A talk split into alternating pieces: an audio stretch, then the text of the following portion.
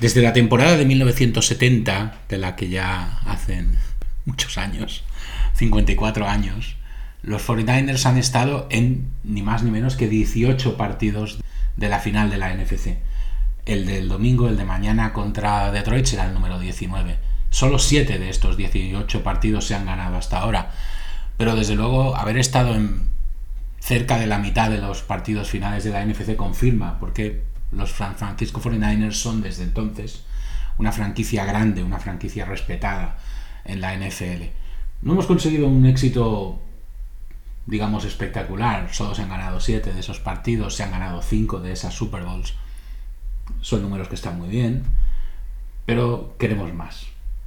Este domingo contra Detroit la historia de los San Francisco 49ers continúa. Este domingo tenemos la oportunidad de hacer aún más grande la leyenda que hay sobre este equipo, sobre un equipo que llegó a la NFL modestamente, como uno más en el año, si no recuerdo mal, en el 1944, que durante muchos años fue una franquicia muy pequeñita de la liga, pero que con el giro que dio en los años 70 se convirtió en una franquicia importante, que tuvo su mejor época en los 80 y que ahora, en el año 2024, se enfrenta a la posibilidad de volver a hacer historia con un equipo fascinante con un montón de buenos jugadores y contra un gran rival como son los Lions. Así que vamos a por los Lions.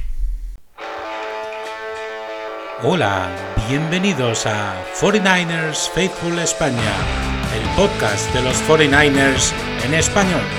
Empezamos.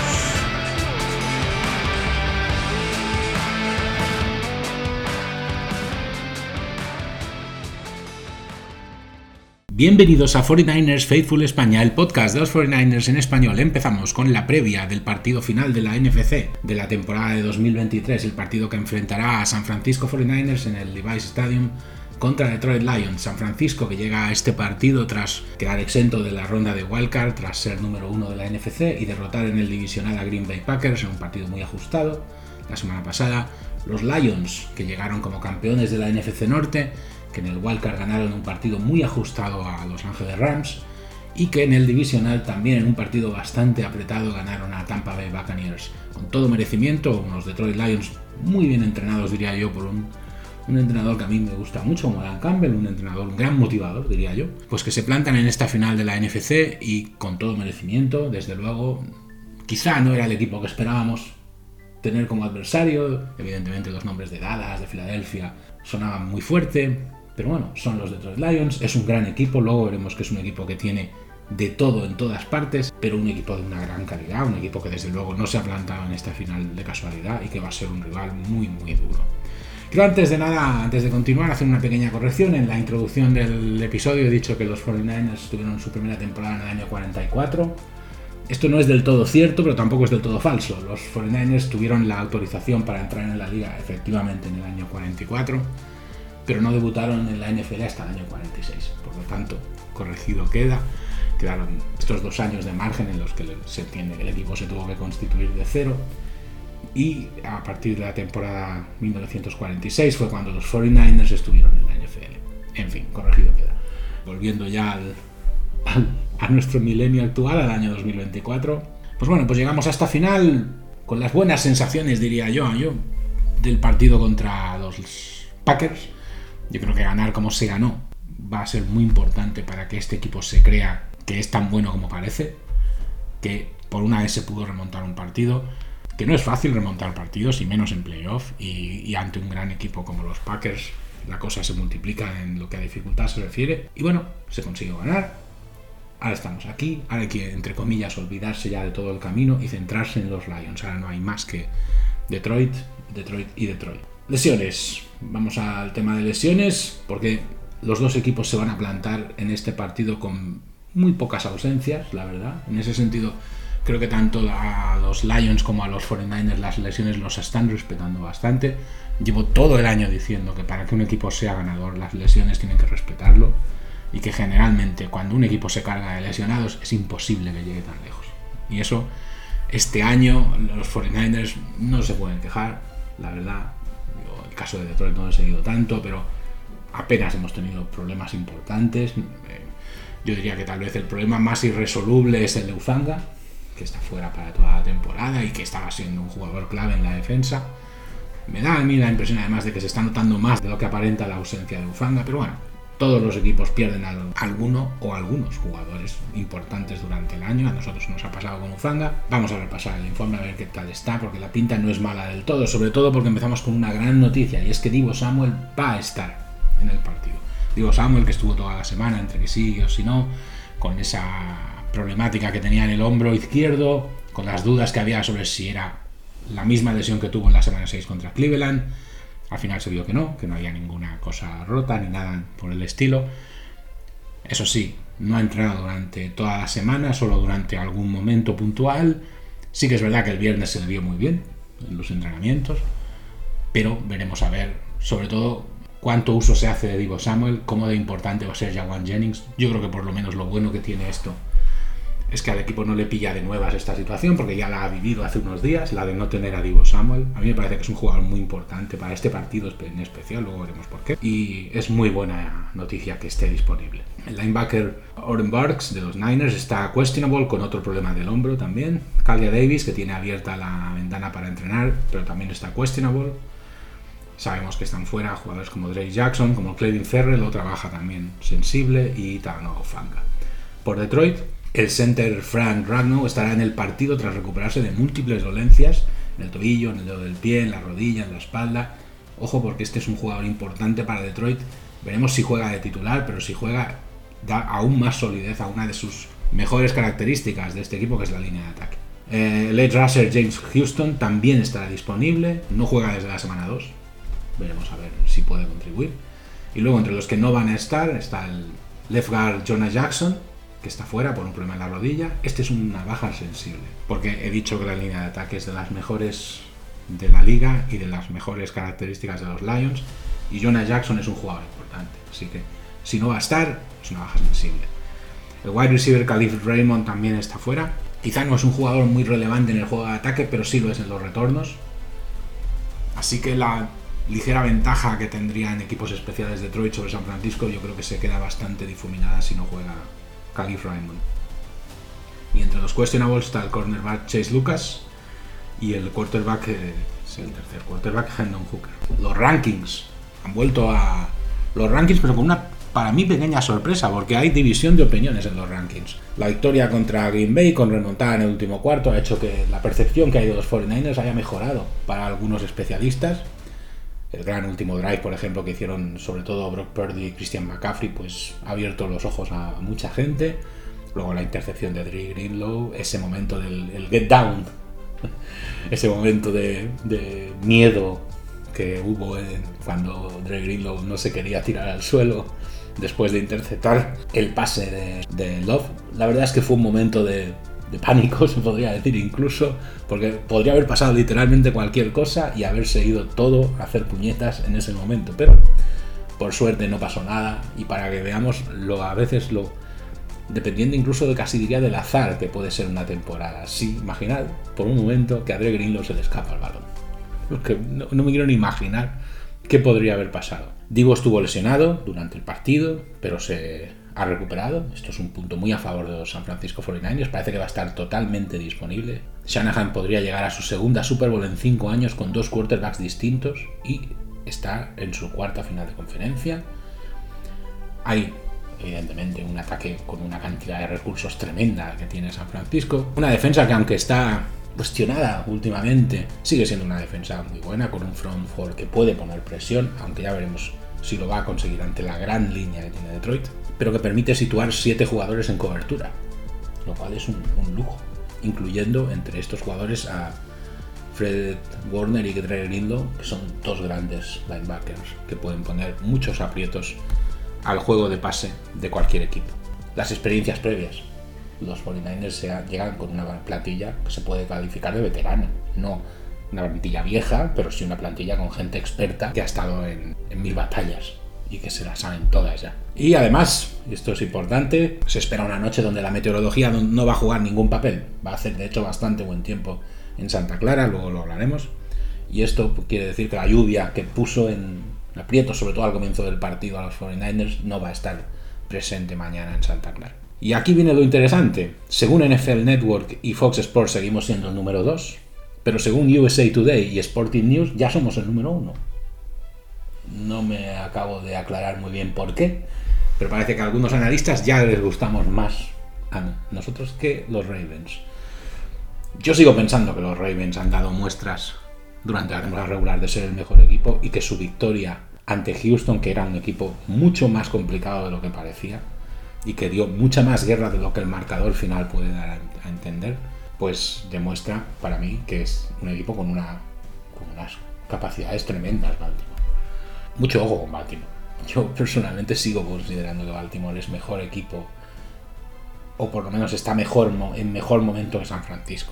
Y que si, por ejemplo, ocurre algo que es muy probable, ¿por qué no?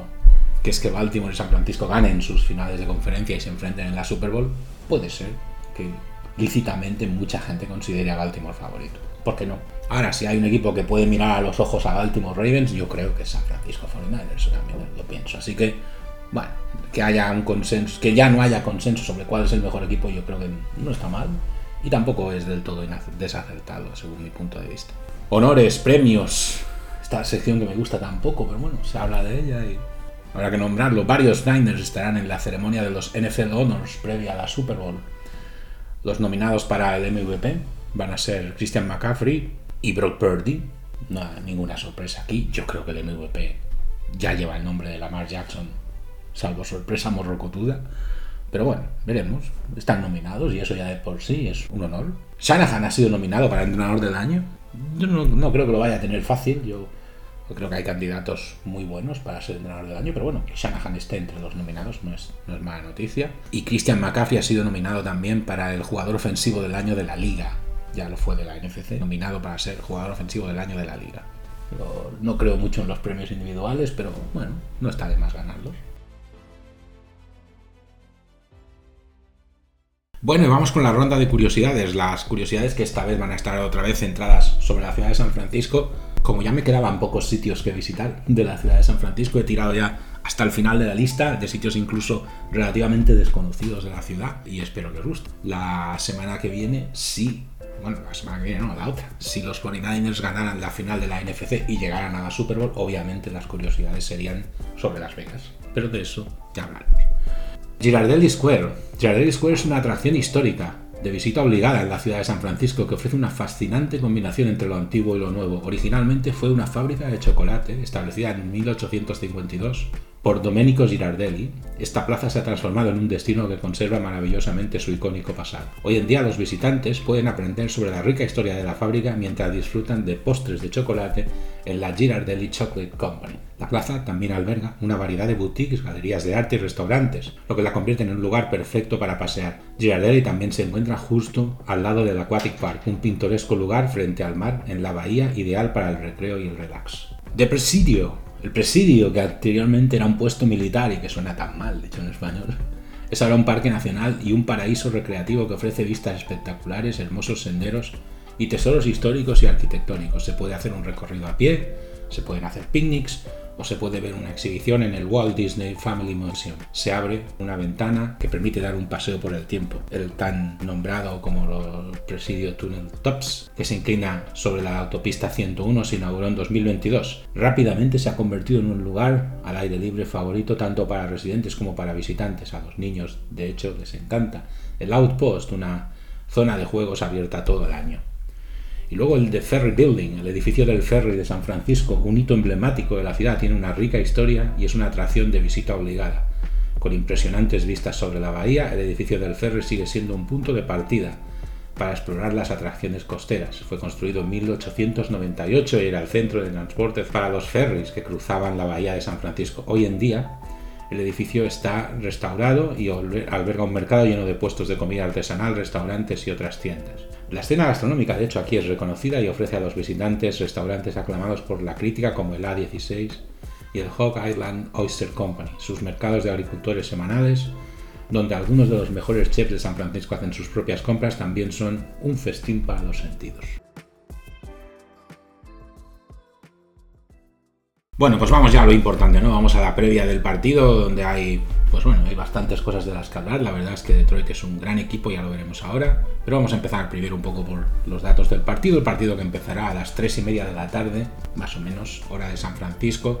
Digo más o menos porque la otra final, la de la AFC, va antes y en caso de que se retrasara por prórroga y eso, este horario podría cambiar un poco. Pero bueno, la hora oficial del partido de arranque es a las 3 y media de la tarde, hora de San Francisco, el domingo, a las 12 y media ya de la noche del madrugada del lunes, ya hora de España. Eh, se espera que el tiempo esté parcialmente soleado a la hora de empezar el partido y la temperatura va a ser de 22 grados, una temperatura muy buena y la posibilidad de lluvia es cero, al menos de momento. De hecho, el pronóstico del tiempo del sábado pasado era mucho más incierto.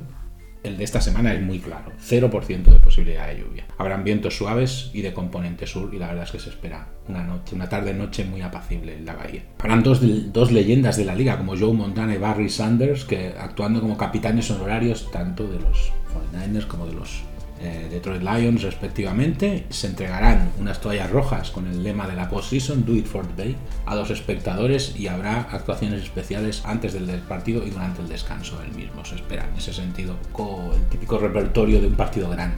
Los que van a tener la fortuna de vivirlo en directo se lo van a pasar muy bien. San Francisco en la historia, en los partidos de campeonato de la NFC. El récord es de 7 victorias y 11 errores. Puede parecer malo, de hecho, malo es, es negativo, pero este año los San Francisco 49ers juegan por decimonovena vez una final de la NFC y es de largo el equipo que ha jugado más finales de campeonato de la historia de la liga, pero además con mucha diferencia. El siguiente que les sigue me parece que es con 14 y no sé si no sé qué equipo es, no sé si son los Cowboys, pero están muy muy lejos. Es el séptimo partido para los 49ers en la NFC, el séptimo partido final de la NFC desde el año 2011. Es decir, que una buena parte de estos partidos se han jugado recientemente de los seis anteriores, de jugados desde 2011, que son los últimos y son los que más nos ayudan a hacernos una foto actual, San Francisco solo ha ganado dos, ha perdido cuatro, este año juega en el séptimo, y Shanahan ha ganado uno y ha perdido dos. Por lo tanto, pues bueno, podría ser peor. Si San Francisco gana, Shanahan pasará a Bill Walsh con en el porcentaje de victorias en postemporada. Si gana, estamos hablando de una leyenda de los banquillos de los 49 hablamos del porcentaje de victorias del equipo. Los Lions, este es un dato muy curioso, los Lions no ganaban dos partidos de playoff juntos desde 1957. No diría que es una franquicia desgraciada, porque tampoco es eso, pero desde luego los Lions es el David en este David y Goliath. Eso está muy muy claro y es normal y lógico que vayan a tener muchas simpatías y prácticamente toda la NFL que no esté a favor, toda la comunidad del fútbol que no esté a favor de los 49ers, que son muchos, van a estar a favor de los Lions, lo cual no nos tiene que sorprender son el David en este David versus Goliath. ¿Qué se puede decir de los Lions tácticamente? Es un equipo que es mejor en ataque que en defensa. Claramente mejor, diría, en ataque que en defensa. En ese sentido es un equipo que en cierta manera recuerda por estilo de juego algo que nos encontremos más habitualmente. Yo creo que recuerda un poco a una especie de mezcla entre los Rams y los Seahawks. Pero mejorada, con más calidad. Pero para hacernos una idea, es un poco una mezcla entre la digamos, tenacidad de los Seahawks y la calidad que tienen y la variedad de recursos que tienen en ataque los Rams. Hablo de los Rams y los Seahawks porque son equipos que vemos cada año, son rivales de la NFC, pero por estilo puede ser que sea algo parecido a eso. Yo creo que se puede decir claramente que los Lions no tienen tantas piezas en ataque como tiene San Francisco, sobre todo no tienen tantas de tanta calidad, luego veremos un poco posición por posición, pero las que tienen son muy buenas, o sea, tampoco es que sean no hay malos jugadores en el ataque de los Lions y de hecho es un equipo que ya digo, produce más en ataque que en defensa. Luego hablaremos de la defensa. Es un equipo muy bien entrenado, muy bien entrenado. El entrenador es Dan Campbell, es un entrenador que es un gran motivador, es un entrenador que ha conseguido que un equipo que hace nada estaba flirteando con las temporadas del 0-16 o 0-17 ahora de repente sea un equipo que está donde está. Y yo desde luego le doy todo el mérito a un entrenador que ha conseguido esto relativamente rápido. Es entrenador, si no recuerdo mal, desde 2021. Y bueno, sí, con un equipo renovado, un equipo cambiado, pero tampoco un equipo revolucionado de arriba abajo y en un tiempo eterno. Es decir, lo ha conseguido en, en un par de años. O sea que en ese sentido muy bien ya digo, un gran motivador y un, un, entrenador que tiene a todos sus jugadores como locos con él porque realmente se hace respetar y mucho. Van a haber duelos clave. Los Edge Rushers de San Francisco poniendo, intentando poner en aprietos a Jared Goff versus la línea de ataque de los Detroit Lions. Para mí es el, el aspecto mejor de los Detroit Lions. Su línea de ataque son muy muy buenos. Incluso diría al nivel de los Packers, que son también muy muy buenos. incluso en algunos aspectos mejores que los Packers. Pero bueno, vamos a ver.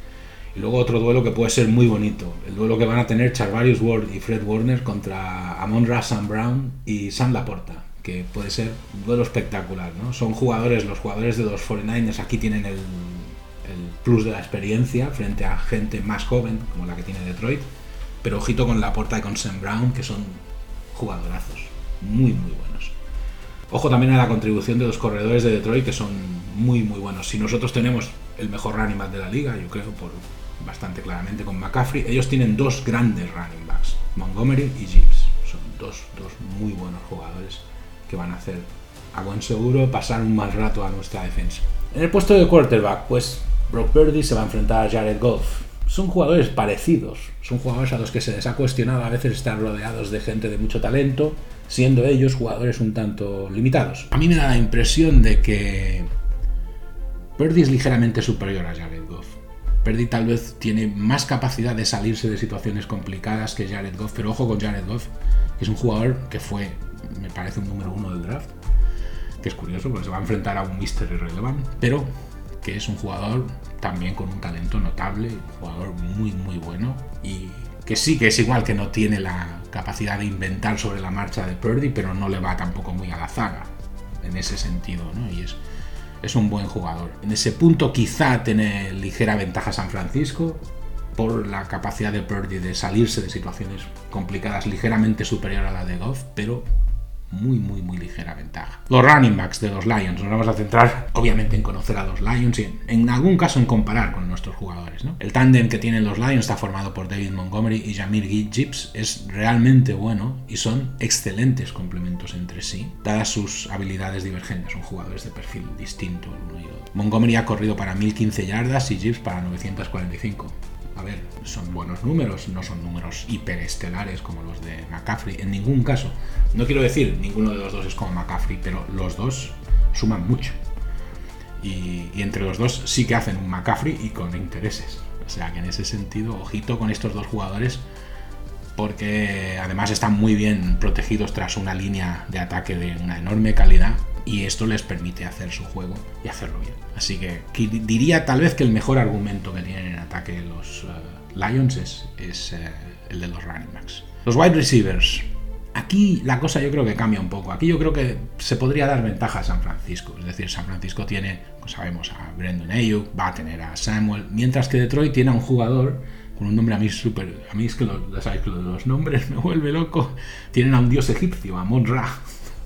Amon Rassan Brown, que es un muy buen wide receiver, de hecho es el wide receiver estrella de los eh, Lions. Y es un jugador, uh, Sam Brown, muy distinto a, Samuel y a Ayo. Un jugador, uh, los nuestros son jugadores de, otro tipo de estilo, sobre todo Samuel es, ya lo conocemos, un jugador muy, muy singular, como wide receiver, como back más bien, como wide receiver.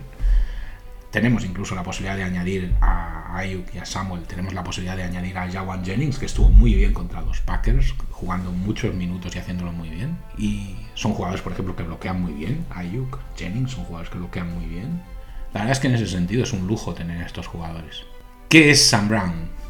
Sam Brown es el mejor jugador en el slot nickel, sin duda alguna. Eh, sin embargo, incluso mejor que los jugadores que tienen esta posición San Francisco. Es, un, es el wide receiver estrella, está claro. Lo que está un poco dudoso es quién está detrás de Sam Brown, porque con un wide receiver no vas a ningún sitio. Y entonces, con uno solo no, por muy bueno que sea, uno es muy poco. Entonces, hay jugadores como Jameson Williams, como Josh Reynolds, que no son malos, pero no es la profundidad precisamente del grupo de wide receivers la mejor característica de los eh, Lions. Tampoco es un equipo que abuse en exceso del pase, no es un equipo que lance excesivamente profundo. Así que en ese sentido, no voy a decir que nuestra línea secundaria va a tener una noche tranquila, porque eso no, creo que sea el caso. Ya digo, Amonra, Sam Brown y el Tyren eh, La Laporta son jugadores muy difíciles de defender, pero, pero bueno, pero quizás se quedan un pelín cortos en cuanto, no a calidad, pero sí en cantidad de armas, los eh, Lions. Los Tyrens, como decíamos, pues quizá tenemos, si no, a ver, Kittel puede que no sea el mejor Tyrant de la liga, pero sí que puede que sea el más completo. Un jugador que puede ser un Tyrant tradicional bloqueador, en ese sentido yo creo que sí es el mejor Tyrant de la liga Kittel, pero también puede recibir pases y puede aportar mucho en el juego de pase. Enfrente está uno de los jugadores de más calidad, como Tyrell, que se puede encontrar en esta especie de duelo entre los Tyrants de los equipos, que sería San Laporte, un jugador muy joven, jugador con una gran categoría, un jugador parecido en cierta manera, de un estilo de juego similar a, a Kittel, pero por detrás en lo que a experiencia, por detrás en lo que a capacidad de poner bloqueos, es un jugador más de los típicos, típicos Titans modernos que actúa más a veces como un wide receiver de gran tamaño.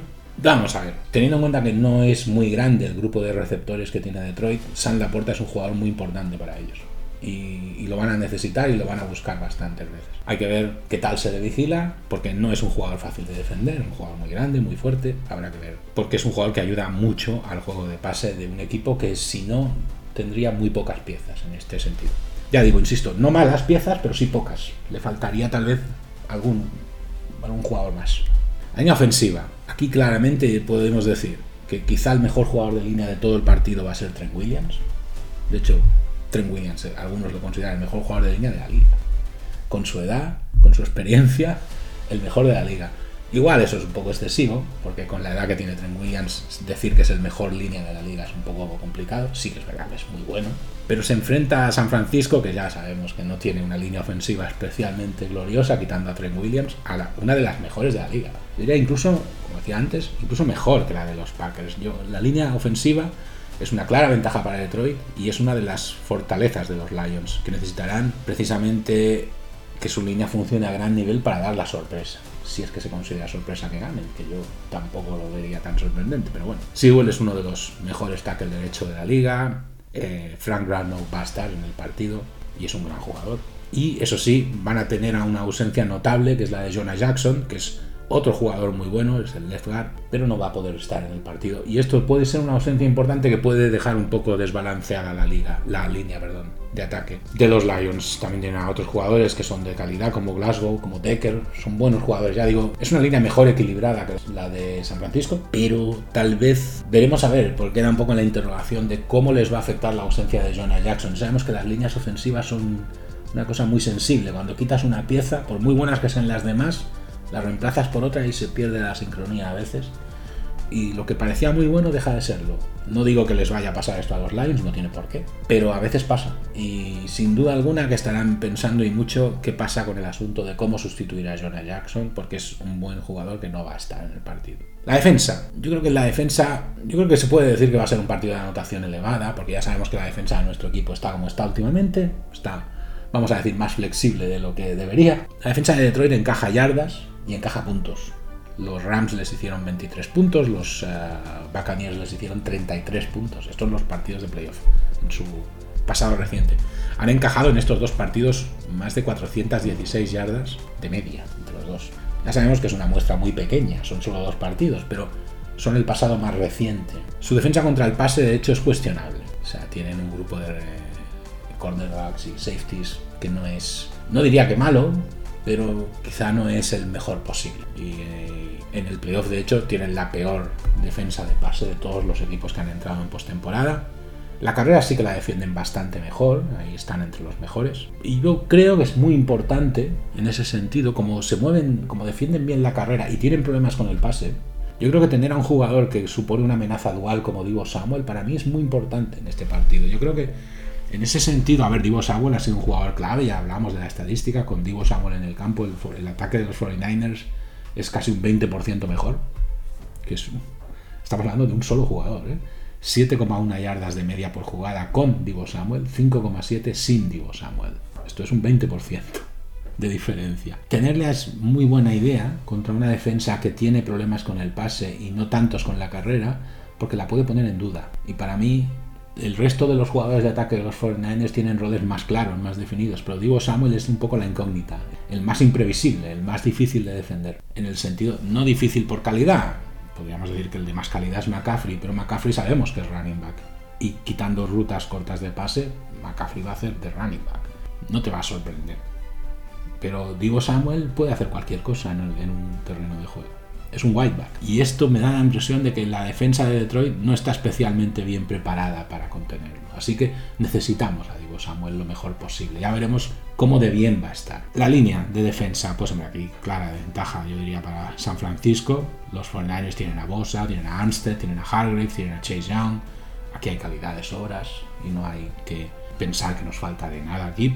Detroit tiene un grupo bastante bueno de jugadores. Tienen a Aiden Hutchinson, que es un muy buen jugador. Tienen a Adin McNeil, que también ha estado muy bien este año. Hay profundidad, pero yo diría que están un paso por detrás de los jugadores de línea de, defensa de San Francisco, que es quizá es nuestro punto más fuerte, porque no tenemos ni una debilidad. Ahí, con, el fichaje de Chase Young, para mí se mitigó la última debilidad, que era tener otro edge rusher de calidad. Ya la tenemos. Linebackers, pues quizá tenemos a los quizá mejor, al mejor linebacker del partido, yo creo que es Fred Warner, de entre los dos equipos. Ahora, quizá tienen más piezas los Lions. Los Lions que tienen a Jack Campbell, a Alex Anzalone, también jugadores de buena calidad como Derrick Barnes, como Jalen Reeves Maybin o Malcolm Rodríguez. Yo diría que tienen más piezas y que el nivel medio del linebacker de, de Detroit quizás un punto más alto que el de San Francisco. El tema está en que San Francisco tiene dos jugadores muy interesantes y muy, y muy diferentes de estilo de juego y de mucha calidad. Uno es eh, Fred Warner, como no, que ya digo, insisto, para mí es el mejor linebacker del partido. Y el otro es nuestro querido Dre Greenlow, que es un poco ese factor X, ese jugador que puede aparecer por cualquier sitio, que a lo mejor tácticamente ya sabemos que tiene sus limitaciones, pero que es un jugador que puede conseguir literalmente a veces lo, que parece imposible, ¿no? Así que, bueno, pues tendrá sin duda alguna sus, sus momentos. Secundarias, yo creo que también tenemos quizá el mejor jugador de secundaria del partido, que es Charvarius Ward. Yo creo que Charvarius Ward es mejor que cualquier jugador de la secundaria de Detroit. Pero claro, volvemos a, vuelve a pasar un poco lo mismo con los linebackers. Sí, tenemos a Charvarius Ward, tenemos a Ambry Thomas, tenemos a Deomo Lenoir, pero ya ellos ya no son como Charvarius Ward. Y luego tenemos gente que están haciendo las cosas bien, como Jair Brown, que está, que está haciendo muy bien el papel de, que estuvo haciendo Ufanga. Tashion Gibson, que sigue siendo un buen jugador. Pero ya, ya no tenemos tantísima seguridad en todos estos jugadores. Sabemos que Ambry es un jugador con cierta propensión a cometer fallos. Mm, Lenoir, yo creo que es, ha estado bien este año, pero sabemos que es un jugador que tiene un tope donde lo tiene y ya está, y no se puede esperar más de él. No quiero decir eso que sea malo, ni mucho menos, pero no es Charvarius Ward, está claro. Y bueno, pues no son malos jugadores. ¿Qué tenemos enfrente? El, backfield defensivo de los Lions yo creo que al comienzo de temporada daba más miedo que ahora. Ellos habían incorporado a Chauncey Garner Johnson, a Cam Sutton, a nuestro exjugador Emmanuel Mosley, que era de los 49ers, a Brian Branch. Esto parecía que les había reforzado mucho, pero Mosley, por ejemplo, ya no está ya no se le, ni se le espera. Ha sido reemplazado en la alineación por Kingdom Wilder y Fatou Melifongus ha dado también un paso adelante. Kirby Joseph sigue siendo un buen jugador de secundaria. Es un grupo aceptable, pero lo han pasado mal y desde luego no es su punto fuerte la defensa contra el pase. Aquí puede dar Purdy un paso adelante y poner en aprietos a la secundaria si utiliza la sorpresa, el pase largo y a diferencia de Detroit, San Francisco sí tiene recursos de pase largo. Es un equipo con una precisión sorprendente y además un equipo que tiene cierta tendencia este año a usar el pase largo. San Francisco. Y ante una secundaria así hay que buscarlo como recurso. Hay que andar con cuidado, obviamente, de no hacer que parezca que esta secundaria es mejor de lo que es realmente cometiendo errores. Es decir, hay que andar con precaución y no abusar tampoco pero me da la impresión de que San Francisco tiene una importante ventaja ahí que tiene que intentar aprovechar. Sobre todo si se complican las cosas y la línea de ataque de San Francisco no consigue que McCaffrey entre en el partido. No veo por qué no tiene que ser así, pero bueno. Equipos especiales. Mm, y aquí inicialmente se podría haber dado ventaja a Detroit. Nosotros tenemos a Jake Moody, que ha tenido, quitando algún borrón, que se han hecho muy visibles, ha tenido un año bueno lo malo es que los borrones de Moody han sido muy visibles. O sea, Moody tuvo el error. Con, yo creo que considero básicamente dos errores graves de Moody. El partido de Cleveland, de, temporada regular, y el chute en la primera parte contra los Packers, que estaba muy mal hecho, la verdad, muy mal. Iba muy desviado. Entonces, es un jugador joven, es un jugador rookie, y y es lo que es. En lo que a retorno se refiere, los 49 no son el equipo más espectacular de la liga. Ha hecho el trabajo Ray Ray McLeod, también lo ha hecho puntualmente Divo Samuel. No hemos conseguido gran cosa en este sentido. Y por contra, ¿qué tenemos? Tenemos a Detroit, que tiene a Michael Badgley, que se encarga de los shoots y que es la verdad una mejora sobre Riley Patterson, un buen jugador. Y luego ellos tenían, y digo tenían porque creo que no va a jugar, a Calif Raymond, que ha sido una amenaza como retornador, pero que no va a jugar. Esto es una baja, no, no creo que demasiado importante, pero Calif Raymond, que estaba también en el grupo de receptores, en los retornos es una baja entre los receptores de Detroit no, porque no es ni mucho menos el más importante, pero entre los retornadores sí que es una baja. Por cierto, no se descarta que Divo haga retornos. Esto lo ha dicho Shanahan, yo, no, yo creo que lo ha dicho también un poco para dar por sentado que Divo Samuel está muy bien.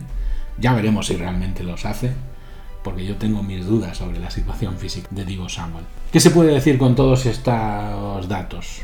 Pues se puede decir que hemos ido mirando un poco línea por línea, Hemos ido comparando plantillas, hemos ido comparando números y da la impresión de que tenemos una ventaja contra estos Lions. Pero que nadie piense que esto va a ser sencillo. Es decir, los Lions son un, son un verdadero equipazo. Ya digo, son un equipo que por manera y por estilo de juego a mí me recuerdan un poco a los Rams. Para, por, buscar una referencia reciente contra o un equipo que conozcamos bien. Y me recuerda mucho a los Rams, pero también un poco con esa especie de tenacidad tan propia de Seattle. Un equipo que, ha llegado hasta aquí un poco volando ligeramente bajo el radar.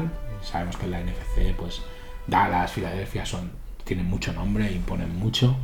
Mientras que no se ha hablado tanto de la gran temporada que ha hecho Detroit. Ya digo, para mí me parece que su camino en el playoff de avala. Es un equipo acostumbrado a las situaciones difíciles no hay que esperar inexperiencias ni errores de ellos. Me parece que en ese sentido es un equipo más hecho que los Green Bay Packers, por ejemplo. Así que las pequeñas facilidades que dio Green Bay no se las, no se las tenemos que esperar a Detroit. O sea, Green Bay falló un field goal, se mostró ya incapaz de moverse en ataque a partir de conseguir el punto 21 en, San Francisco. Y no tenemos que esperar que Detroit nos haga ese tipo de favores. ¿Qué quiere decir? Que la labor de nuestra defensa, en mi opinión, va a ser aún más difícil. Y eso sí, es posible que a lo mejor en ataque tengamos opciones que a lo mejor contra Green Bay no las íbamos a tener. Y yo destacaría la del pase largo, medio largo. Porque me parece una evidencia que la defensa de los eh, contra el pase de los Lions es cuestionable. Vamos a dejarlo ahí. No es precisamente la mejor de la liga. Y ya digo, si no se cometen errores, esto es muy goloso porque esto puede llevarnos a cometer errores, pero si no se cometen errores, ahí hay un punto donde hacer daño a estos Detroit Lions. Lo que pasa es que, claro, esto a lo que nos podría llevar es a un partido parecido en lo que al número de alternativas contra Green Bay, con muchas alternativas, pero también un partido de mucho riesgo, porque si no conseguimos controlar al ataque de los Lions, se puede convertir en un toma y daca, pero esta vez estos no se van a rendir hasta el final. Es decir, estos no van a, no van a fallar un field goal, ni van a. no tienen un Carlson que falle field goals. Ellos tienen un jugador muy sólido en el, para los chuts a palos y mucho ojo con Detroit porque son perfectamente capaces de dar la sorpresa y ganar ellos. O sea, se puede decir que San Francisco es favorito para este partido sin ningún problema. Juegan en casa, son el número uno, se mostraron capaces de remontar un partido, están sin prácticamente jugar, bueno, llevan muy poquitas lesiones. Se puede decir que están estamos en muy buena disposición de ganar, pero ojo, que el rival que hay delante es un super rival y que si costó lo suyo ganar a Green Bay, para mí ganar a estos Lions va a costar todavía más. Así que hay que hacer las cosas todavía mejor. Vamos a ver si es posible. Más curiosidades de la ciudad de San Francisco. Salesforce Park y el Light Art. El Salesforce Park es un parque que está alrededor de, de, este nuevo edificio que es ahora la referencia de la ciudad. Después de que durante muchos años lo fuera el Transamérica, pues ahora lo es el Salesforce building que es muy alto, más alto que el de Transamérica y que se ve mucho. Salesforce Park es un lugar excelente para los entusiastas de la naturaleza y los exploradores urbanos de la ciudad de San Francisco. Es un oasis verde ubicado sobre el Salesforce Transit Center que ofrece un escape para el ajetreo y el bullicio del centro de la ciudad. Se puede tomar un ascensor hasta el parque desde el Salesforce Transit Center o viajar en una especie de góndola gratuita hasta la entrada del parque. El parque cuenta con una variedad de atracciones como jardines que exhiben flora nativa y no nativa, un sendero para caminar e instalaciones de arte al aire libre. También se pueden encontrar áreas para sentarse perfectas para un tranquilo picnic o una tarde relajada El light art es toda la ciudad de San Francisco es un lienzo para artistas y en ningún lugar ese mensaje brilla más que en esta galería local de arte luminoso y que está muy cerca del Salesforce Park. Ciertas instalaciones como el Day for Night en lo alto de la torre Salesforce o la espectacular Love Over Rules brillan durante todo el año, pero en los meses de invierno la ciudad brilla aún más por obras de arte temporales que forman parte del Festival de Luz anual Illuminate San Francisco.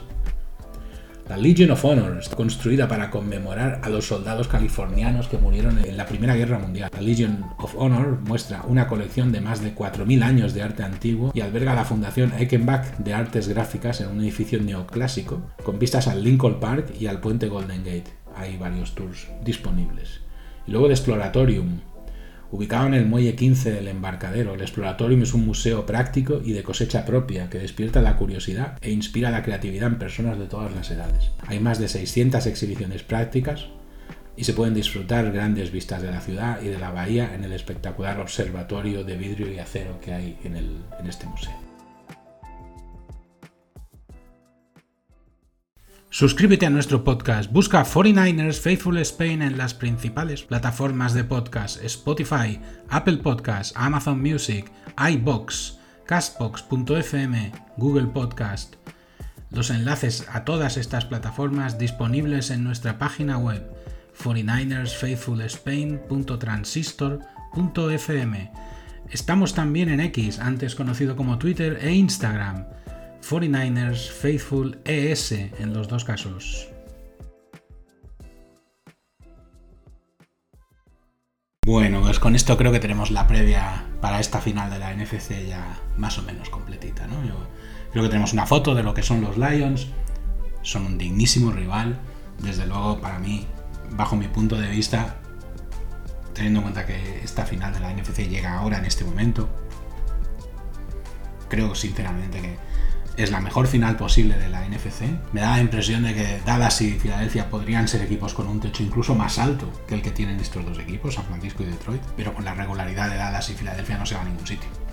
Con la falta de regularidad de Dallas y Filadelfia no se va a ninguna parte. No es de recibo que Dallas hiciera un partido defensivamente tan desastroso como el que hizo contra los Packers, ni tampoco es de recibo que un equipo como Filadelfia se viniera abajo como se vino abajo en el mes de diciembre y en el playoff, ¿no? Así que para mí son llegan los dos mejores. Sinceramente, creo que había una especie de línea en la NFC entre Dallas, Filadelfia, San Francisco, Detroit y el resto. Una línea bastante clara, una diferencia bastante clara en cuanto a calidad. A mí personalmente me costaba mucho ver a Packers, a Tampa Bay, a los Rams, a los eh, Seahawks, al resto de equipos de la NFC, verlos en esta ronda ya me habría parecido algo muy sorprendente y lo digo con toda sinceridad. Entonces, de esas cuatro plazas que habían más o menos fijas para el partido del campeonato de la NFC, hay dos equipos que básicamente para mí, bajo mi punto de vista, se borraron, fueron Dallas y Filadelfia, y solo quedaban dos. Y en ese sentido tenemos la mejor final posible de la NFC. ¿Por qué digo todo esto? Porque hay que tratar este partido como lo que es, como una oportunidad única. San Francisco solo ha jugado hasta ahora 18 veces este partido. Esta va a ser la 19 en toda su historia. San Francisco lleva jugando en la NFL desde el año 46 son muchos años.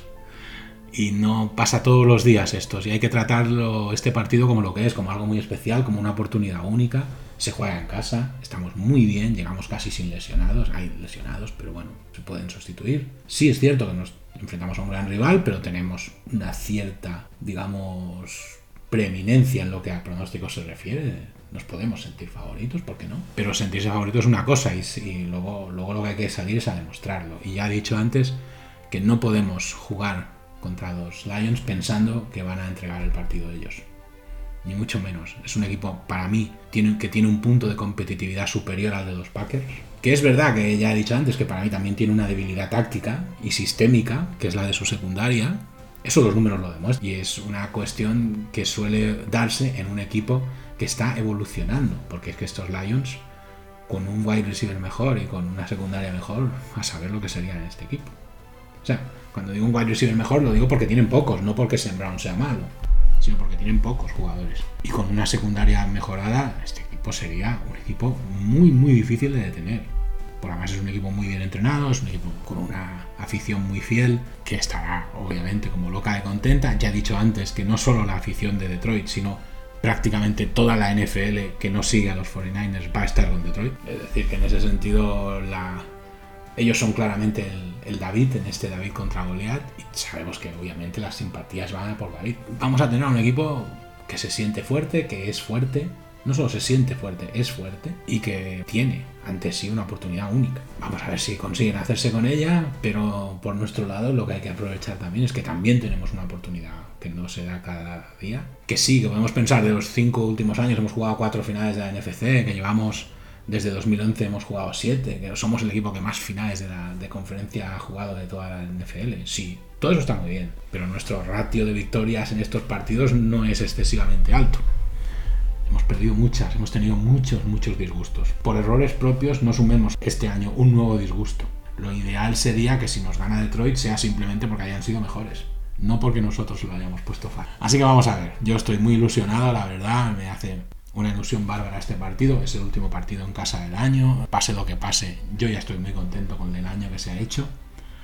A mí lo único que me daría muy mal sabor de boca sería perder por errores propios, yo quiero pensar que eso no va a ocurrir. Pase lo que pase, ya digo, yo creo que es una gran temporada la que hemos hecho y eso sí, tengo la secreta ilusión de que, este partido nos ponga en la Super Bowl, que bueno, pues sería algo muy grande.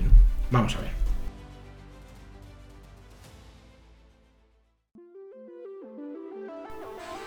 Y con esto acaba este episodio. No olvides suscribirte a 49ers Faithful España. Espero que te haya gustado. Adiós.